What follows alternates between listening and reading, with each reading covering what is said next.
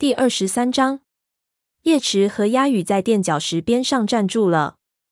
沿着垫脚石，可以越过小溪，通向雷族领地。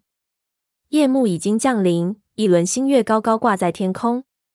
他们俩已经走了一整天，只在日高时分短暂停留，吃了一只鸭羽在荒原上抓到的兔子。现在，叶池的脚垫又酸又痛，逐渐增强的恐惧让他的心咚咚直跳。再见，他把鼻子放在鸭羽身上说：“等一切结束了，我再去找你。”你这是什么意思？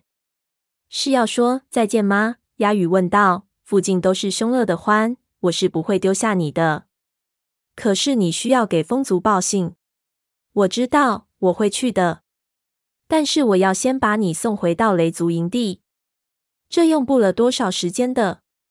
看着他固执的眼神。叶池知道再争论下去只是浪费时间，于是他轻盈地踩着垫脚石，越过小溪，带头走下山坡，消失在树林中。在没有遮挡的天空下走了那么长时间之后，再次进入树林时，叶池不由长舒了一口气。但是这种回家的喜悦并没有持续太长时间，几乎立刻就有一股恶臭味弥漫在他们周围，遮蔽住了森林里的其他气息。是獾，鸦羽咆哮道。叶池吓得说不出话来。虽然经过荒原上的长途跋涉，他已经很累了，但还是加快了步伐，最后在树林里跑了起来。鸦羽则不离他的左右。快靠近雷族营地的时候，叶池听见了一路上一直梦到的那种声音：猫搏斗时的怒吼声，以及混杂其中的对手的咆哮声。欢已经闯入了营地。等他赶到山谷边缘时，听到蕨丛中沙沙直响，有猫在哀嚎：“千万可别再来了！”呃，救命啊！叶池猛地转过身，看到香微云和黛西正躲在蕨丛下往外张望。刚刚呼喊的是黛西。叶池，香微云高兴地叫了起来：“你怎么？”他突然停住了，然后接着说：“不，不要停下来，快去帮助族猫。”叶池和鸦羽继续向前跑下斜坡，来到了入口处。原本用来保护族猫的荆棘屏障已经被欢那可怕的脚掌所践踏，完全毁掉了。树枝四处散落着，空地上到处都是獾的身影。它们长满厚实皮毛的肩膀，随着每一次扑击上下起伏着。叶池一眼就瞥见父亲正用力挥动尾巴，把全族的猫聚集到一起。他那绿色的眼睛里喷射出愤怒的光。大家跟我来，把他们赶出去！他咆哮着，朝身边一只鼻子上有伤疤的巨大公獾扑了过去。橙毛和黑莓长紧随其后。橙毛扑向那只獾的肩膀，伸出利爪，狠狠抓在獾的身上。黑莓长则咆哮着朝离自己仅有一尾巴远的另一只獾扑了过去，趁对方低头的机会，一跃而起。狠狠咬住了他的耳朵。空地边缘处刚刚建成两个月的巢穴全被毁掉了，枝条散落一路，叶池几乎都认不出自己的家园了。一只体型硕大的獾肆意践踏着武士巢穴，正追赶着羽须。在离叶池一围远的地方，另一只獾正跟猪族战成一团，沙风则狠狠地咬住了他的后腿。我回来的太晚了，叶池惊恐地想着。他在獾群里并没有看到午夜，没准一心复仇的族獾把他堵在了路上，不让他给猫族报信。没准他们已经把他给杀死了。叶池抛开恐惧，迈开脚步，穿过被摧毁的荆棘丛，冲到空地上。他必须做些什么来帮助族猫，而不是站在一边等死。他正要冲过去参加战斗，却忽然听到一声可怕的尖叫声从喧闹声中升起。声音是从育婴室方向传出来的，只有那里的荆棘丛还挺立着。是探毛，他对鸦羽惊呼道。他的脚掌似乎伸出了翅膀，飞快地跑过空地，根本没有注意到一只獾正朝他扑过来。鸦羽急忙迎了上去，又是嘶吼，又是猛击，才让那只獾退后几步。等叶池朝育婴室跑去时，鸦羽也紧跟了过来。在育婴室外面。一只暗浆黄色的猫正躺在尘土里，一只獾正向它逼近。松鼠飞，叶池大喊一声，它的爪子狠狠抓进了獾的腿中。獾来回摆动脑袋，乱咬着。鸭鱼挡在叶池身前，双爪挥向獾的眼睛。那只獾痛苦的嚎叫一声，向后退了几步，一瘸一拐的跑掉了。叶池扑到妹妹身旁，只有他俩之间的神秘感应让他感觉到妹妹没有死。叶池，你回来了！看到松鼠飞抬起了头，困惑的眨巴着眼睛。叶池感到一阵轻松从耳朵一直传到了尾巴尖。是的，我回来了。你受伤了？松鼠飞大口喘着粗气，只是有些喘不过气。叶池，那里面，他的目光转向育婴室，炭毛还有立伟要生了。欢闯进去了，恐惧再次传遍叶池的全身。我来的太晚了。他越过松鼠飞，进入了育婴室。幽暗的育婴室里回荡着邪恶的咆哮声，一声惊恐的哀嚎传了出来。叶池听出那是立伟的声音。立伟，我是叶池。炭毛在哪里？叶池忙问道。黑暗中，叶池只能勉强辨认出一个庞大的身躯。獾的恶臭充斥着整个育婴室。他扑了过去，立刻与那个披着粗糙皮毛的坚硬身体站在了一起。叶池伸出利爪，猛抓獾的身体，喘着粗气，怒吼道：“出去，滚出去！”入侵者头扭向了他。看到獾那闪着凶光的眼睛，叶池立刻意识到自己正在经历那个黑雾滚动的噩梦。他挥出一爪，抓在了獾的鼻子上，獾的血一下子就喷涌了出来。那股腥热的气味和獾的恶臭顿时混合在了一起。一只爪子朝他劈了过来，但还没等爪子落下，鸭羽就出现在他的身边，对着獾的脸就是一阵猛击。獾痛苦的嚎叫起来，转过身，把叶池挤到一边，直接朝育婴室的入口处窜了出去，一路踩断了更多的荆棘。如水的月光透过荆棘的缝隙照射进来，洒在松鼠飞和蜡毛惊恐的脸上。怎么了？是不是炭毛受伤了？松鼠飞声音沙哑的问道。我还不知道。叶池吓得身子直发抖。我会去照看他。你们留下警戒。松鼠飞点点头，和蜡毛回到入口处。鸭羽的鼻子匆匆蹭了一下叶池的鼻子。有事就喊我。说完，他跟着他们走了。育婴室的地面上铺着一层厚厚的苔藓和蕨叶。立伟躺在最里面，他抬着头，眼睛惊恐地瞪着前方。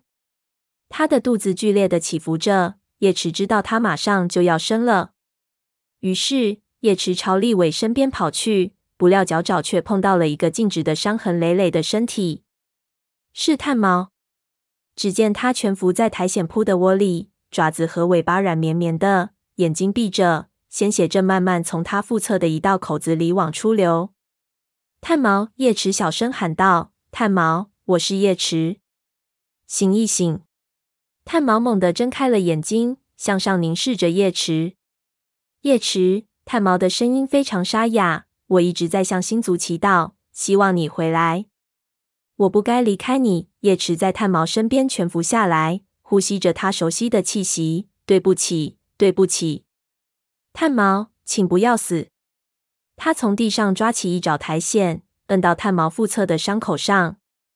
你会没事的，他说道。等止住血了，我就去找些金盏花来，确保伤口不会发炎。然后。我给你再吃些罂粟籽止痛，这样你就可以好好的睡上一大觉了。醒来时就会好多了。不用了，叶池。炭毛低声说。没有用的阴影中，叶池看到炭毛的眼神变得黯淡起来。我就要加入星族了，炭毛说。不要这样说，叶池哭喊着，抓起更多的苔藓往炭毛的伤口上按。但是炭毛身上的血仍不断的往外流淌着。一点也没有停下的迹象。炭毛挣扎着想抬起头，但已经没有太多的力气，只得作罢。没事的，他轻声说。星族说他们很快就来接我，这是他们给我安排的命运之路。你早就知道了。叶池觉得自己的爪前出现了一道黑色的裂口，而他正无助地往里面坠落。你知道自己快要死了，却没有告诉我。这是我的命运，不是你的。但你知道我在跟鸦羽约会。你知道如果我离开了，雷族就没有巫医了。你应该强迫我留下来。他的老师慢慢的眨了一下眼睛，那双蓝色的眼睛一下子变得非常明亮。叶池，我绝不强迫你做任何事情。如果你不高兴，我不会让你留下来。你必须要发自内心的想当巫医。我想当。叶池低声说：“我想当，要追随自己的内心。”斑叶也这么说过的。你是一位很棒的巫医，炭毛对他说。不，我不是。我抛下了你和族群，离开了。呃，炭毛，对不起。炭毛的尾巴尖轻轻晃动一下，没有什么对不起的。知道雷族有巫医照顾了，我就能开心的加入新族了。不，叶池哭泣了起来，似乎觉得仅凭希望的力量就能让时光倒转，阻止老师的死亡。这都是我的错，我应该留在这里。我应该。炭毛摇了摇头，没有用的，他说道：“我们无法改变命运，我们必须有知道命运和接受命运的勇气。”然后他发出一声长长的叹息：“星族在等着我了。”再见，叶池。他的眼睛闭上了，身体抖动了一下，然后就再也不动弹了。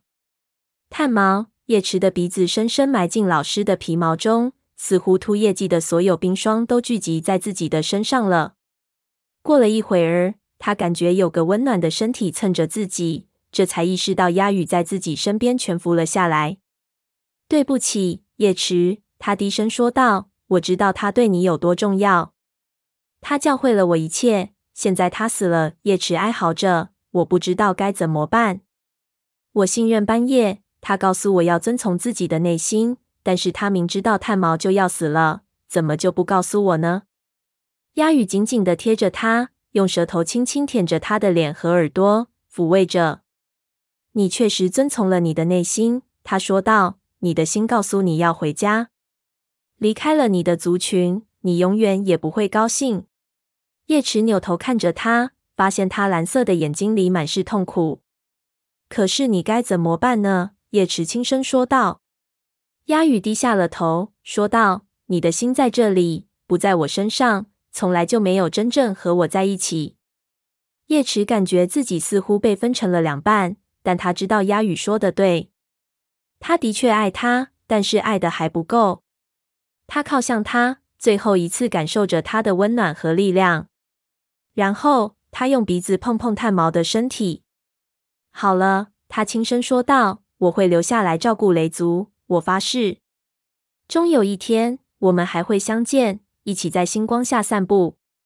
有那么一阵子，他感觉到有两只猫来到自己身边，他嗅到两股熟悉的气息，斑叶和炭毛正围绕着自己。愿星族保佑你，夜池。斑叶轻声说道。炭毛又加了一句：“我们会永远照看你。”然后他们就消失了。叶池人蜷伏在育婴室的地上，外面战斗的咆哮声仍然没有停息。而立伟在远远的角落里正大口的喘着气，他的孩子正挣扎着要来到这个世界。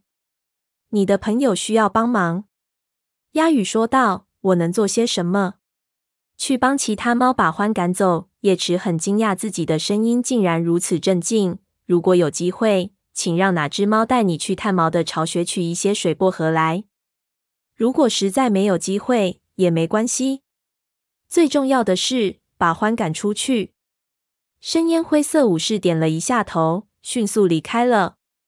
叶池小心翼翼的绕过炭毛的身体，走过铺满苔藓的地面，来到立伟的身边。不要担心，他安慰着立伟：“有我在，不会有事的。”